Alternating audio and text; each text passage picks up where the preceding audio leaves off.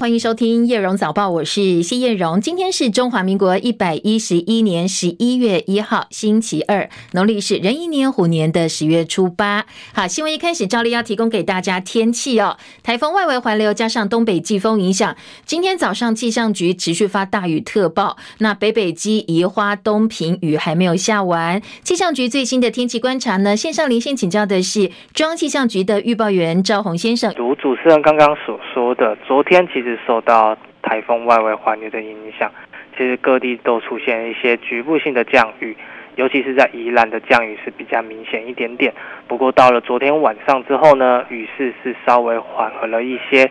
所以今天的天气其实跟昨天晚上很类似，虽然都还是有一些水汽在，不过整体的降雨还是集中在迎风面的桃园以北跟东半部，还有恒春半岛为主，尤其是在基隆北海岸。大台北的山区以及宜兰，可能雨势还是比较大一些些，有机会来到大雨或豪雨发生的情况，而且连日的降雨会使得山区的土石容易松动，请大家非必要不要前往山区，以免发生危险。那在其他地方的话，其实天气主要是属于多雨的天气，不过真都还是容易会有一些零星飘雨的情况，所以请大家外出还是携带雨具备用。温度的部分的话，各地的低温即今天清晨普遍都是来到十九到二十一度之间，白天高温在新竹以北及宜兰大约是二十一到二十三度，整天的气温变化不大，感受都是属于湿凉的天气。其他地方的话，白天高温都还是可以回升到二十七度以上，属于早晚偏凉的，白天温暖舒适。不过也请大家是温度的变化，要适时添加衣物，注意保暖的工作。那最后再提醒大家，东北风还是比较偏强，各沿海的风力也是比较偏大的，而且海面的浪高都有机会到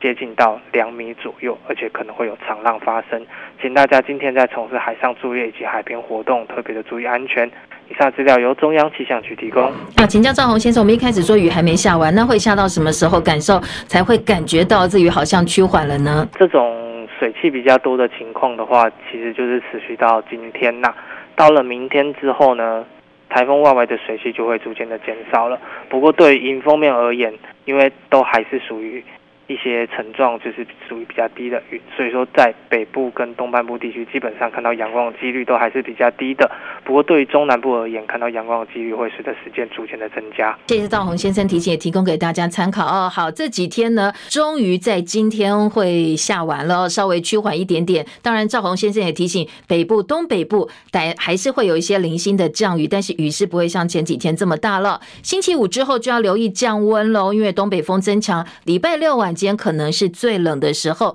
北台湾低温大概只剩下十多度，到时候要留意的是温度方面的变化。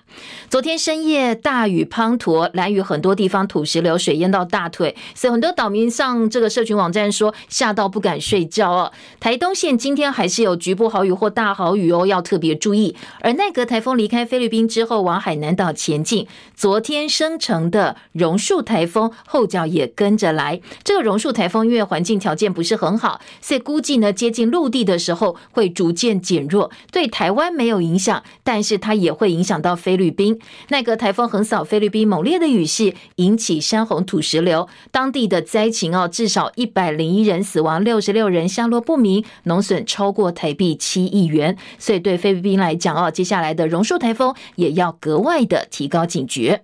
知名的社群媒体 IG 出现全球灾情，大量用户的账号跟粉砖遭。遭到停权，完全没有办法登入，甚至有账号呢出现大量掉粉丝哦掉粉的状况。IG 官方网站呢昨天发出了声明道歉，母公司 Meta 也致歉表示，他们正在努力解决问题。而 IG 的灾情现在统计，全球各地都受到影响，还是有大量回报网站故障的记录。不过当然详细的原因，现在 IG 并没有提出比较明确的说明，只说他们关注到了他们的用户出了状况，美债殖利率攀升，清晨美国股市四大指数静默，Meta 引领科技股下滑，英特尔跟安进拖累之下，道琼收黑近一百三十点。不过道琼写下从一九七六年一月以来最佳的单日表现，单月表现，所有主要股指都结束了连续两个月的跌势。收盘道琼跌了一百二十八点，三万两千七百三十二点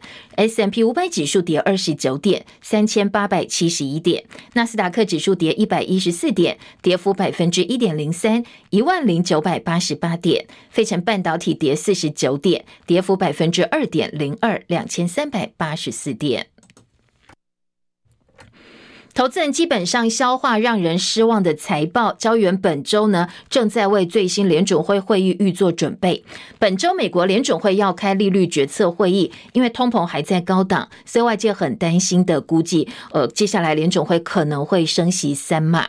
投资人也密切关注即将到来的美国期中选举，担心它对股市有潜在影响。因为一般来讲，选举效应呢，仅次于对联准会利率政策、通膨还有衰退风险的持续关注。美国下周就要举行期中选举了。根据美国广播公司 ABC 跟易普所发布的最新民调，在这一次选举当中，美国选民最重视的还是通膨以及经济议题，而这两大议题呢，对共和党的选情来讲，将是一大优势。有最新的外电说，在油价居高不下拖累民主党其中选举前景的情况之下，美国总统拜登呼吁国会考虑对石油跟天然气公司课征暴利税。联准会本周稍晚要召开重要的货币政策会议，所以呢，投资人希望不要太鹰派。欧洲股市今天收盘是涨跌互见，深夜收盘的伦敦股市涨四十六点，七千零九十四点；法兰克福指数小涨十点，一万三千两百五十三点；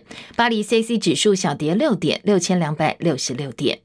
欧元区的通膨率飙到历史新高。欧盟公布，在能源价格狂涨百分之四十一点九带动之下，欧元区十月份的消费者物价指数 CPI 攀升了百分之十点七，再度写下新高。加上经济成长逐渐失去动力，加重了欧洲央行 ECB 大幅升息的压力。ECB 上周一口气升了三码，同时呢也确认未来几个月还会继续的升息。台北股市昨天晋阳，在台积电跟联发科领军电子股的情况之下，收盘大涨一百六十一点，收在一万两千九百四十九点，收复短期均线。不过量缩连续七个交易日不到台币两千亿，三大法人同步买超，合计买超七十五点二一亿元。而台北股市昨天也收月线，十月下跌四百七十四点，九月跟十月加起来哦，台北股市累计跌了两千一百四十五点。股汇不同调，外资回头买超台股，但是因为刚才提到联准会马上就要开利率决策会议了，而且市场预期的是会再升息三码，所以预期心理发酵带动美元指数走扬的情况之下，昨天非美货币大部分都是偏弱整理，台币对美元难逃贬值压力，收盘贬值六点二分，收在三十二点二一兑换一美元，累计十月份台币重贬了四点六七角，月线连五黑。另外，昨天比较重要的财经焦点还包括台经院昨天公布了制造业个别产业的景气信号，九月制造业景气信号值降到十点五三分，连续七个月亮起了代表景气低迷的黄蓝灯，而灯号值呢更逼近衰退的蓝灯。台积电三纳米量产的时候，受到客户推出产品进度影响延后，所以呢，外传哦可能会逐步下调供应商的订单，可能会大砍订单。那台积电昨天传出一纳米厂会落脚在桃园的龙潭园区，不过昨天台积电的回应相当保守，说呢现在公司设厂的地点有相当多的考量，现在不排除任何的可能性。中国大陆河南郑州外传富士康工厂大概两个星期前出现了大规模疫情。情当地政府把厂区封控，数以万计员工被关在宿舍，不但没有活动空间，食物跟饮用水也严重不足，就连生病也得不到医治。所以部分员工忍了十多天之后大爆发，冲破保安，上演了大逃亡。很多员工是徒步哦，徒步逃亡的画面相当震撼，引起外界关注。不过当然，在红海部分呢，富士康是连发声明澄清，并没有所谓大规模疫情的状况。而郑州厂区是高阶 iPhone 十四机种主要的生产基地，所以市场担心苹果 iPhone 十四产品的生产跟出货可能会因为郑州厂疫情受到影响。彭博引述消息人士的话说，鸿海准备把当地部分员工的时薪调高超过三分之一，很多重要职位的员工呢，他们时薪调高多达百分之三十六，到大概是时薪人民币三十八块，就是五点二美金左右。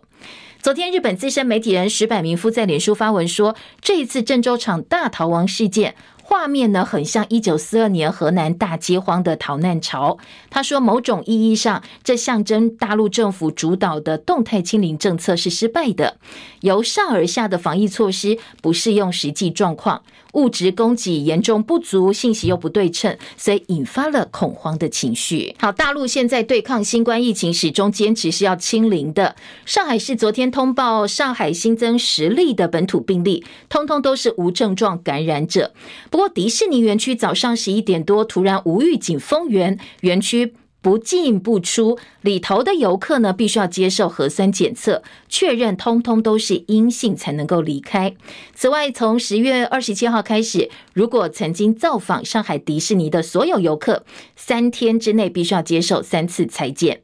昨天是万圣节哦，上海迪士尼本来是有烟火表演的，所以园区里头人相当多，有两万多名游客。大家一听到禁令，开始排队做核酸。有网友说，全场排队时间最长、体验度最短的项目就是做核酸了。那还有人说，诶，我有这个快速通关卡哦，那可不可以先插队做核酸呢？另外有网友抱怨，这样的生活模式到底要到什么时候？完全看不到尽头。还有大陆微博网友说，上海迪士尼去年也是是在万圣节封园的，大家一起看烟火，一边做核酸。好，这是上海迪士尼哦，昨天突然封园的消息。美国国务卿布林肯美东时间三十号下午跟大陆外长王毅通了电话。国务院发言人普莱斯说，这场通话大概七十分钟，他以具有建设性、有用跟专业这三个形容词来形容。普莱斯说，任何以为美国意在对抗中国或其他国家的想法都不是真的。这是美中外长在中共二十大之后第一次通话。外界认为两个人这个时候通话，当然是要帮下个月 G 二十 G twenty 拜习会铺路。值得注意的是，大陆外交部昨天发布的内容当中，王毅相当罕见，并没有针对台湾问题对美方表态，这跟过去的氛围不太一样。所以，呃，外界解读认为哦，这一次呢，中美双方都示出了善意。面对中国大陆强势挑战，德国总统史坦迈尔他展开访问日本跟南韩行程，接下来会会见日本首相岸田文雄。他在行前接受日本经济新闻的书面专访的时候表示，德国会继续严肃地参与印太地区的安全部署，同时继续向亚洲派遣军队，制衡中国大陆的扩张。俄罗斯总统普京表示，俄罗斯现在正在暂停，但是没有结束参与跟乌克兰之间重要的黑海谷物出口协议。另外一方面，俄罗斯攻击了乌克兰全国各地的关键设施，包括水电设施哦，导致基辅停水停电，很多基辅民众被迫排队取水。齐海伦的报道。美国有线电视新闻网 CNN 报道，俄罗斯总统普廷表示暂停参与黑海谷物协议。这项决定是在人道主义走廊受到威胁之后做出的。莫斯科指控乌克兰对克里米亚发动无人机袭击，但是基辅指责俄罗斯发明了虚构的恐怖袭击。乌克兰指控俄罗斯封锁了粮食出口，让满载的船只无法离开港口，并且指控俄罗斯朝乌克兰发射了数十枚巡弋飞弹，造成多区断电。欧盟谴责俄罗斯暂停参参与黑海谷物协议，认为这项决定不合理，并且阻碍了解决全球粮食危机急需的谷物出口。欧盟指控莫斯科一直在将食物和饥饿武器化，莫斯科应该对全球粮食安全危机负全部责任。此外，乌克兰首都基辅在受到俄罗斯导弹袭击之后，民众不得不排队取水。基辅市长稍早指出，基辅有四成的民众无水可用，还有二十七万户家庭没电。乌克兰方面指出，俄罗斯的袭击造成了全国十三人受伤，基辅进一步在减少电力消耗，关掉了路灯，而电车也被传统巴士所取代。记者戚海伦报道。美国男子德帕佩先前闯进众议院议长佩洛西旧金山的寓所，他用锤子哦敲打佩洛西的丈夫保罗的头部之后，遭到警方逮捕。美国联邦当局今天控诉这名男子，他本来想要绑架的是众议院议长佩洛西，同时还扬言说要打破佩洛西的膝盖骨，因为他认为佩洛西应该对他所属民主党说的谎话负责任。而这个歹徒被控伤害跟绑架未遂，两项罪名最高可以。判处五十年的有期徒刑。南韩的 SBS、YTN 跟韩国日报这些媒体昨天都用快讯说，梨泰院踩踏事件呢又增加了一名死者，死亡人数来到一百五十五人，成为韩国史上最严重的公安事故。死者年纪现在分布大概比较明朗了，大部分都是十多岁到二十多岁的年轻人，二十多岁有一百零三个，十多岁十一人，性别呢则是女生比较多，有九十八个。现在失踪通报还是超过四千。人，所以很多网友都很困惑，说：“呃，意外已经发生这么久，怎么还会有四千多人失踪通报呢？这里是闹区，又不是荒山偏远的山区，而且韩国通讯应该没有这么糟，很快就能联系上才对。不过也有网友提出来解释说，应该是这些本来第一时间失联者，后来找到了，但是呢，家人没有销案，所以才会失踪了四千多人。”为了追查原因，首尔成立调查小组。现在舆论指控当局的人流管控松散，导致了这场大灾难。南韩警方坦承，他们一开始没有想到会发生意外，不过也强调当时部署了一百三十七个远警在现场，而这样的警力呢，已经远远多过以往多年的一个部署。另外还有目击者说，案发前有一个头戴兔子发箍的男子，是说这个兔子发箍男子蓄意推挤才会造成了悲剧。警方证实说，现在已经找到了这名戴兔子发箍的男子身份，将他列为关系人，接下来会把他厘清到案，厘清涉案的程度。昨天有一段南韩总统尹锡悦到事发现场勘查的画面，在南韩的社交媒体上疯传，因为呢，在这画面当中，他竟然脱口而出说。是在这里死了这么多人吗？好，这样一句话哦，现在变成南韩众矢之的。网友痛批总统没有同理心，还有网友说，总统你不会讲话，干脆就别讲了，不要到现场讲出不得体的话。印度西部有一座百年历史观光吊桥，三十号晚间突然断落。那现在呢，罹难人数已经增加到一百四十一人，估计还会再增加。从监视器的画面显示，当时桥上人数可能超过负荷量三倍多，而且还有很多民众在桥上是用力摇晃，在嬉戏哦。所以现在印度的网友也要求印度当局必须对此展开责任的追究。国民党桃园市议员詹江村苏翠玲跟梁维超，还有立委洪孟凯，昨天开了一场记者会，指出有一项两千四百九十五万桃园总图的互动多媒体标案，金玉其外，败絮其中，内部频频漏水，而且说呢，这个标案是限制性招标，疑似是要让行政院长苏贞昌的女儿苏巧纯的设计公司。二三设计公司能够保证参与，而苏巧纯在二零二零年曾经承诺，他说，在他爸爸苏贞昌当行政院长任内，他绝对不投标案这些政府的标案。不过现在疑似被质疑是。借牌得标，对此，行政院发言人罗秉成昨天回应说，二三设计公司的合作对象是得标厂商的下游厂商，而签约合作对象是民间公司，而不是公部门了。说他并没有违反他的承诺，也不应该混为一谈。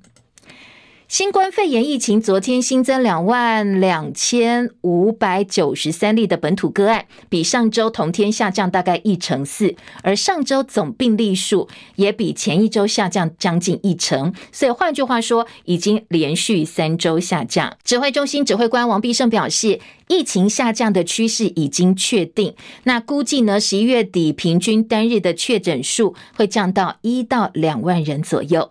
疫情虽然有点趋缓，不过要注意的是，国内出现了 BF. 点七还有 SBB 新型的变异病毒株的本土个案，通通都是社区感染哦。其中 SBB 个案是重复感染。医疗应变组的副组长罗一军说，上周定序一百三十九例本土个案，BA. 点五一共一百三十四例，大概九成六左右。另外三例是 BA. 点二、SBB 跟 BF. 点七，好，后面两个都是新的变异病毒株，各有一例。所以罗一军表示，现在新的变异病毒株大概可以归纳为两大一小，两大呢是 SBB.BQ。一小则是 BF. 点七，SBB 是东南亚现在的主流病毒株，是为评估它重复感染的几率比较高。不过呢，染疫之后严重程度并没有增加，所以不必特别指定为高关注的变异病毒株。至于另外一个这个两大当中的 BQ，现在国内并没有本土的个案。国产高端疫苗价格采购价格争议不断，引起很多揣测。高端昨天主动公布疾管署的采购价格，总金额是台币四十亿三千万，包含税在内。那履约的数量是五百万剂，其中二十万剂是疫苗研发补助计划的承诺赠与。昨天指挥中心指挥官王必胜证实说，高端公布的是真的，并没有跟合约当中有所出入，也强调这个价格呢比 BNT 比莫德纳都还要便宜，并没有买贵，也没有价差或者是弊端的问题。那这合约的每剂的呃疫苗的平均价格是八百四十元含税，我们在高端的采购的单价是比 BNT 跟莫德纳低了哈，也就是说这个没有买贵的这个情形，也没有什么价差或者这个弊端的这个问题。好，这样一个说法呢，在蓝白部分哦，其他在野党都没有办法接受。国民党团总召曾铭宗表示，高端拖到现在才公布，质疑说是为了套招要救国呃民进党台北市长候选人陈时中的选情，所以他希望蔡政府公开透明，除了高端以外，其他疫苗价格也通通都必须要摊在阳光下。中广跟盖洛普征信昨天发表了新竹市长选举最新民调，民进党提名的沈慧红跟本来一枝独秀的民众党高虹安，现在支持度已经持平了，同样是百分之二十五点九六，并列榜首。至于国民党候选人林根仁百分之十四点零四，在三名候选人当中垫底。选前到底会不会出现弃保效应呢？现在变成新竹市市长选举成败的关键。张伯仲的报道。对于这份民调的结果，中光董事长赵少康解读：其实真正关键是民进党的表态率了，倾向民进党的上次七十六点三一支持陈慧虹，这次是八七点四二，增加了一一点一一趴。上次倾向民进党支持高鸿安的十趴，这次只有两趴。换句话，这是民进党归队。至于这份民调在蓝营的选战策略上，赵少康对国民党中央似乎有话要说。在这个情况下，国民党考虑说，你是每天拼命去支持林耕人。党主席也去，大咖都去给林耕仁站台稳住，林耕仁是稳住了，但是看起来不会赢。那你国民党要考虑啊，你要干嘛？就是这样就好了，不会赢没关系，我不崩盘，还是考虑说我就不要沈慧虹当选。国民党要做政策考虑，一个政党还是要有点弹性的，不能那么死板。而且，民进党立委李俊毅则举近来无论兵役延长或论文争议为例，民进党政府其实并未强化对年轻族群的政策。他怀疑民调中年轻族群对绿营的高支持度是否成立。而高虹安和沈慧虹两人民调完全打平，变动的反倒是国民党支持者。他认为未来到选前是否可能出现弃保，值得各方关注。中广记者张伯仲台北报道。中华职棒三十三年季后挑战赛系列赛，昨天晚间战线拉回台中，中信兄弟中场三比二打败味全龙队，而且这场比赛相当精彩哦。在九局上半，味全龙两出局一度攻占蛮累，不过最后无功而返。所以呢，中信兄弟在系列赛三胜一败，近九年八度闯进台湾大赛，要挑战二连霸。从星期六开始，总冠军赛在桃园棒球场开战，以逸待劳的乐天桃园接下来要迎战。中信兄弟。目前，呃，日本职棒北海道日本火腿斗士队昨天正式公告说，台湾好手王柏融退团了。王柏融所属的经纪公司经纪人表示，现在日职总冠军赛结束，还有很多合约的变动程序，所以他们还在跟火腿队沟通。王柏融呢，还是希望能够留在日本打球，不排除任何的可能性。陈凯的报道：王柏融在二零一五年选秀会以第四顺位被 Lamigo 桃园选走，连两年打击率破四成，获得火腿青睐，以。三年四亿五千万日币网罗，成为中职自由球员旅外的第一人。第一个球季出赛八十八场，还有两成五五打击率，但隔年受伤，打席数骤降三分之二，在一二军之间浮沉。到了二零二一年，王柏荣缴出二十支二垒打跟九支全垒打，四十八分打点成绩。合约结束以后，火腿仍然以七千万日币续约第四年。今年球季，王柏荣加练一垒守备，但几乎都在二军度过，只短暂打了十五场一军，三十二个打席被三振十二次，两支安打。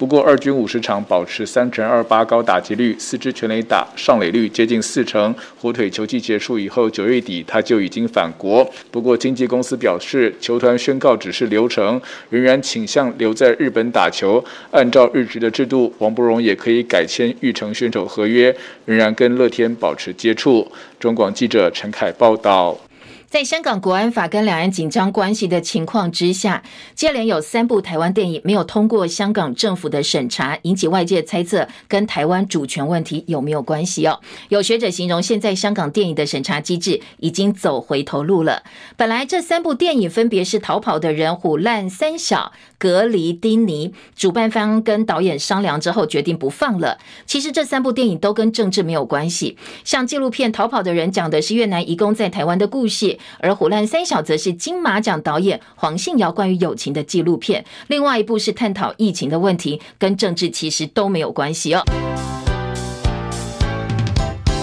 中广早报新闻。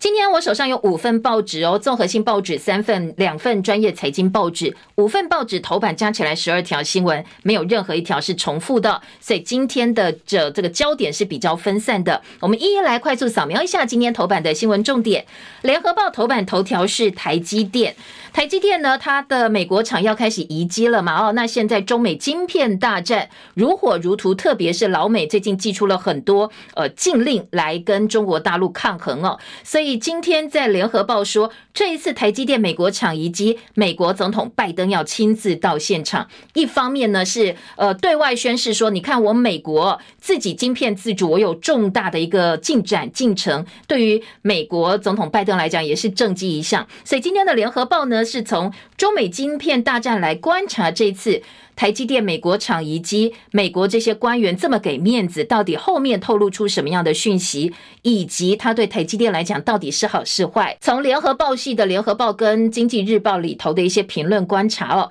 当然很多专家不认为这对台积电是好事。一方面呢，如果以后你台积电变成呃所谓美国的专业代工厂，或者是说你现在的优势因为老美的关系，如果通通都不在了，那当然后面对台积电的。挑战可能会比利多更大哦。好，这个是今天早报的分析，也提供给大家参考。另外，经济日报头版头条则是台积电大砍供应链的订单，因为。三奈米的客户有人取消大单，所以连带影响到台积电，他们这有砍单的一个决定。今天在财经报纸用头版头条来关心，联合报头版二题是俄乌战争。呃，今天联合报聚焦的重点是俄罗斯疯狂的轰炸乌克兰基辅，除了水电受到影响，后续牵动的。是俄罗斯他们要退出所谓黑海的谷物协议，那全球的粮食价格，或者是因为它阻挡了乌克兰的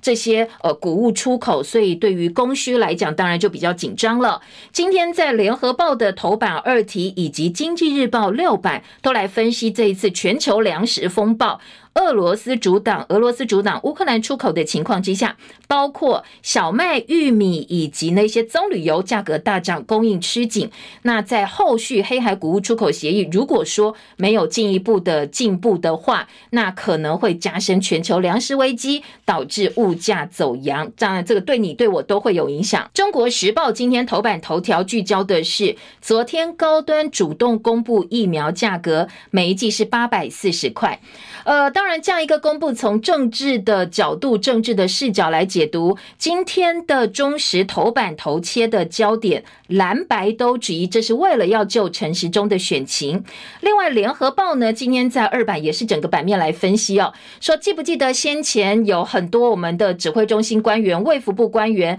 去密访陈时中，还跑到竞选总部去哦。所以今天联合报把两件事情连在一起了，说呢是要套口供啦，或者是说，哎，马上要开始选举辩论了嘛？哦，这些官员呢，为了要应付接下来候选人或者是提问者可能对陈时中提出来的疑问，先套招，先给资料，那先去做一些交战的守则。好，这是今天两个报纸哦，针对高端疫苗公布价格所提出来后续政治方面的讨论。当然，价格部分八百四十。块会不会太贵？今天早报有一些分析说成本大概一百多块，那你这个八百四十块恐怕水很深。好，这个是另外一个质疑哦。自由时报今天的头版头条再打高虹安。好，自由呢不断，其实对高虹安哦，在新竹市的选情部分。自由琢磨相当多的力道。今天质疑高虹安的部分是说，她的男朋友疑似呢是呃假借立法院助理的名义诈领助理费，但是根本没有做事，说他是一个人头，说她的男朋友呢是用人头去骗立法院的助理费。内页三版继续打到了整个版面。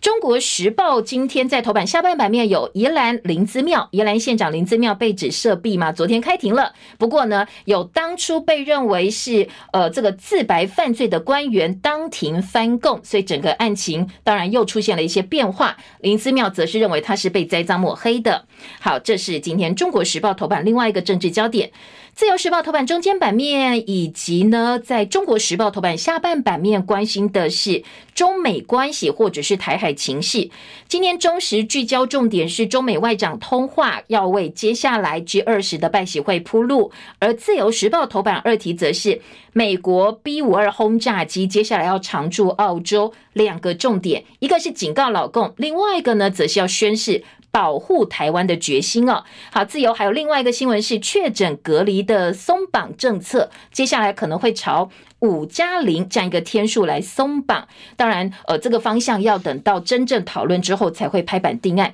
现在是七天嘛，哦，接下来可能确诊者隔离天数会缩短为五天。以上我们快速扫描今天头版重点之后，来听听看大标题以及呢内容还有哪些角度的分析哦。先听到的是联合报今天的头版头条，联合报头版大标是台积美国厂移机拜登亲临，下个月美台九百人与会，开启晶片。大战的新篇章。今天联合报呢，重点放在两个，一个是刘德英要率领三百人到美国去，为美国厂这个美国亚利桑那州的晶圆厂十二月上旬举行的首部机台移机典礼，当然宣誓的意思是比较重的。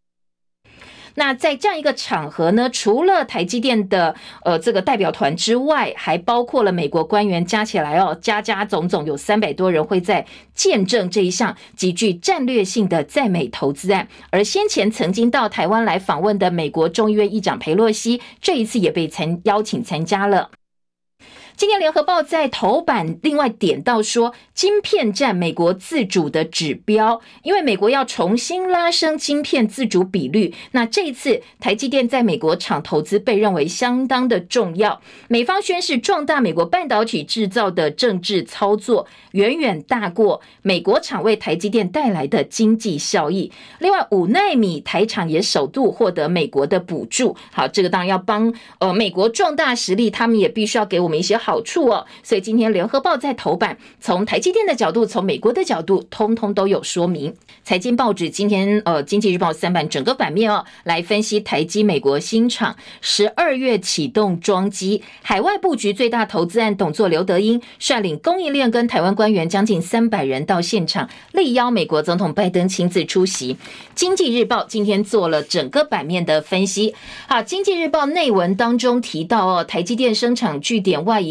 跨出相当重要的一步。那在接下来呢，可能会成为美中科技战被美国拿来制衡中国大陆的一颗棋子。所以在特稿部分，记者赖昭颖特稿说，战线拉长对台积电来讲挑战不小。为什么呢？因为美中科技战变成晶片战，美国对大陆晶片的制裁相当的广泛，受到影响产业以先进制程为主。未经许可不能够帮中国大陆研发或生产半导体，大陆高科技发展遭到重击。有外国媒体分析说，其实拜登跟过去川普的目标是一样的，但是拜登更犀利，他的措施呃更加的严厉，可能会让中国大陆半导体倒退十年以上。美国绝对不希望大陆能够在科技关键领域上领先。甚至担心说，老共可能借到台湾来补强他们不足的地方，所以美国先盯上台湾。半导体业者则是说，嗯，这次台积电到美国投资，不见得是非常有利的投资，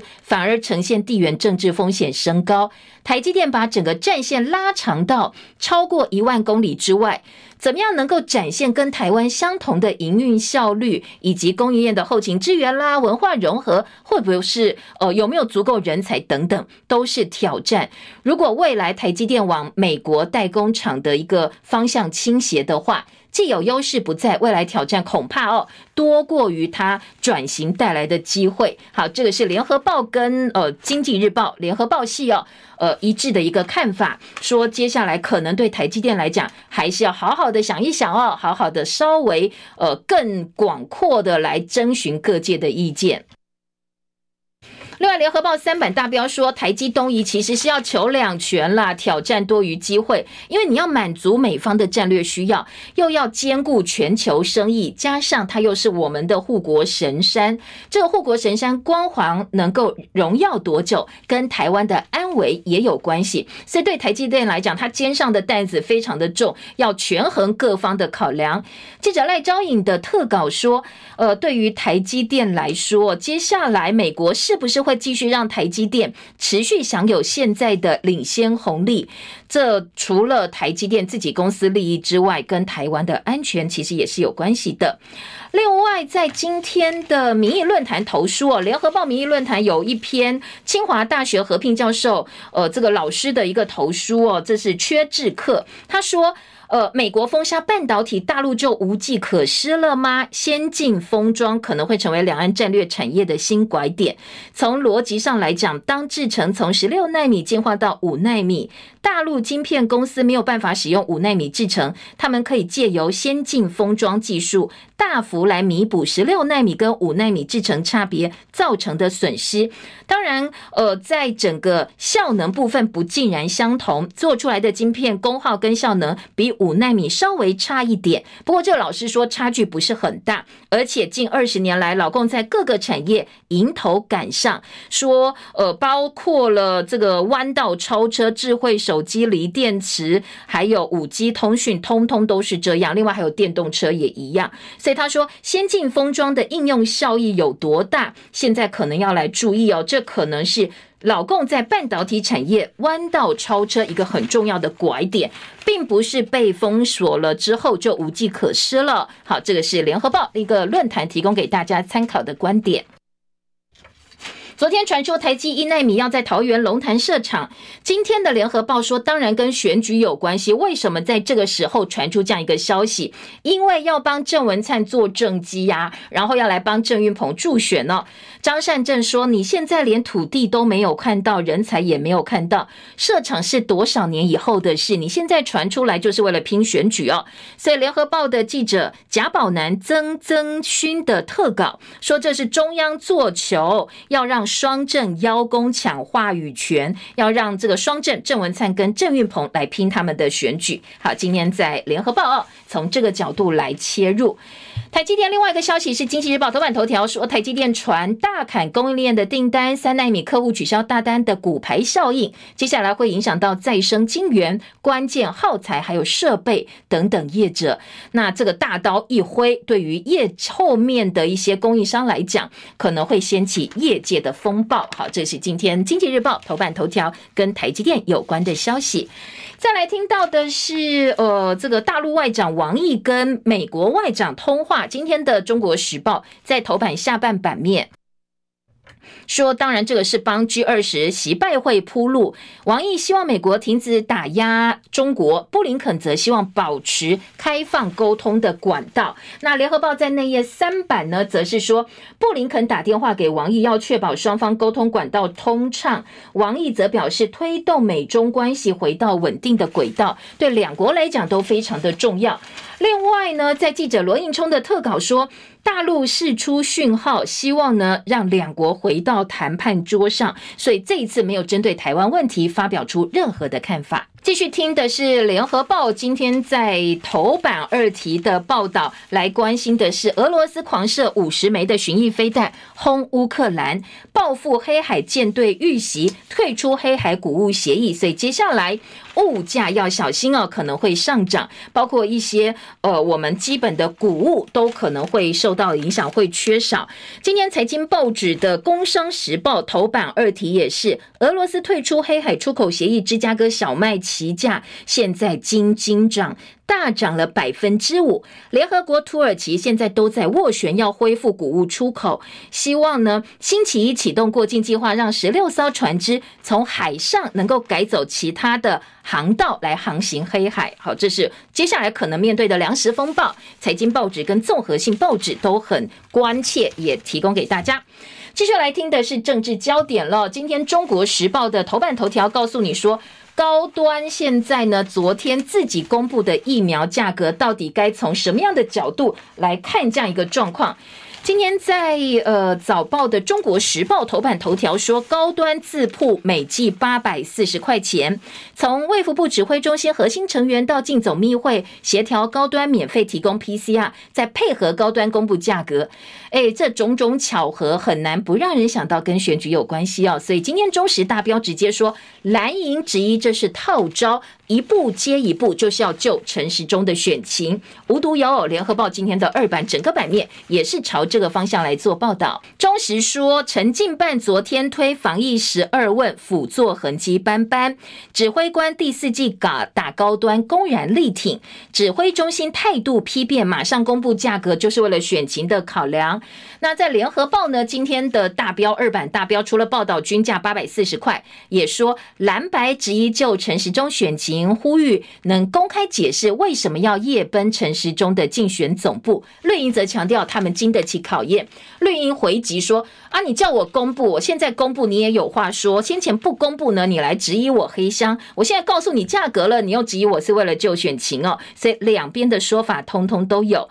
在联合报今天的二版，另外一个重点是放在呃这个价格，说王必胜表示这个价格比莫德纳比 BNT 都便宜，但是呢，专家说，哎，其实你要知道哦，这个是苹果比橘子，mRNA 疫苗的技术含量当然比较高啊，当然比较贵哦。联合报今天的二版两个部分，一个是说，呃，中华民国防疫学会理事长王仁贤表示，高端疫苗均价八百四十块，指挥中心说比莫德纳比 B N T 便宜，但是王仁贤说，mRNA 疫苗技术含量超高，那含金量超高，贵的有道理。高端是次蛋白疫苗，从技术上来看是低端，每剂你高过两百块都算贵了，你怎么来跟 mRNA 的疫苗相比呢？而且高端呢，人家做了三期实验，你一点五期 EUA 都要。变零被撤销了，你拿什么跟别人比哦？好，这是联合报。另外，下半版面叶真叶奔进总帮陈时中猜题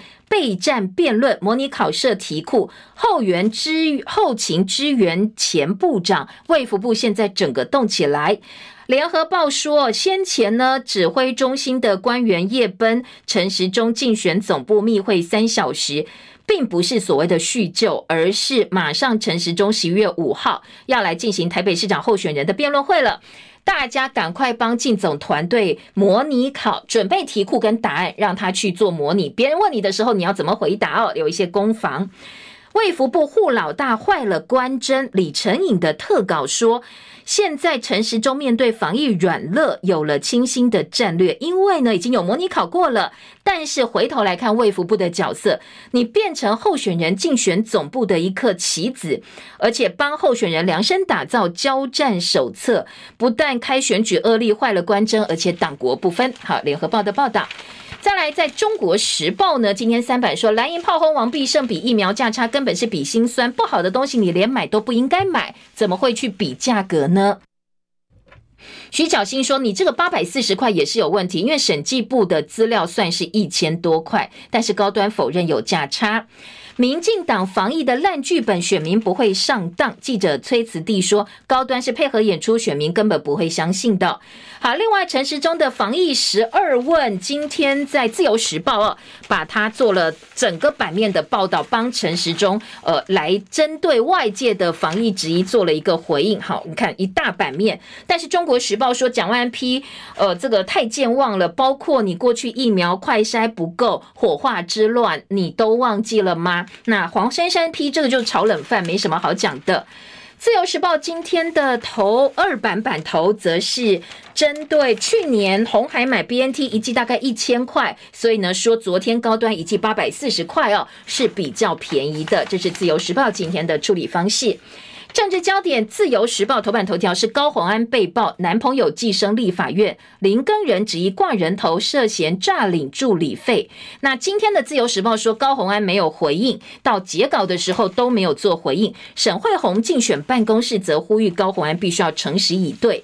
呃，今天自由时报没有高虹安的回应，但是在联合报呢那页则是有哦。高虹安竞选办公室表示，他们正在了解爆料内容，今天会把资料通通准备好，正式提出说明。那会在今天白天呢来做回应。当然，以过去高虹安在论文部分的回应，其实他资料都准备得很充分哦，所以今天白天可以来看看高虹安是怎么讲的。好，其他的政治话题呢？今天的《中国时报》二版是。蓝营指控苏贞昌的妖女苏巧，呃，苏巧纯用其他公司的名义拿了桃园市政府两千四百九十五万的标案。他先前说他不标政府标案的哦，但是现在透过别的公司转手来标，算不算违反自己的承诺？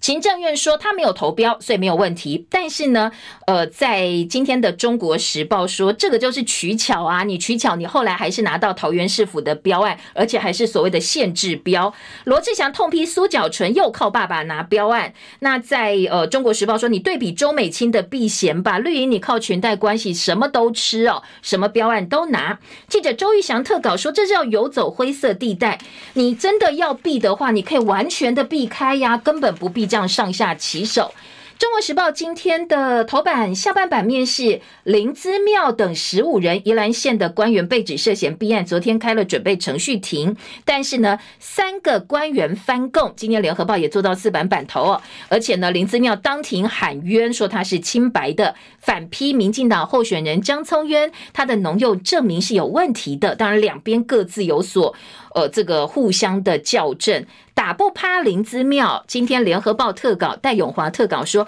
绿营上下现在都很焦虑，所以呢，想尽办法要把它跟弊案画成等号，要把它连在一起。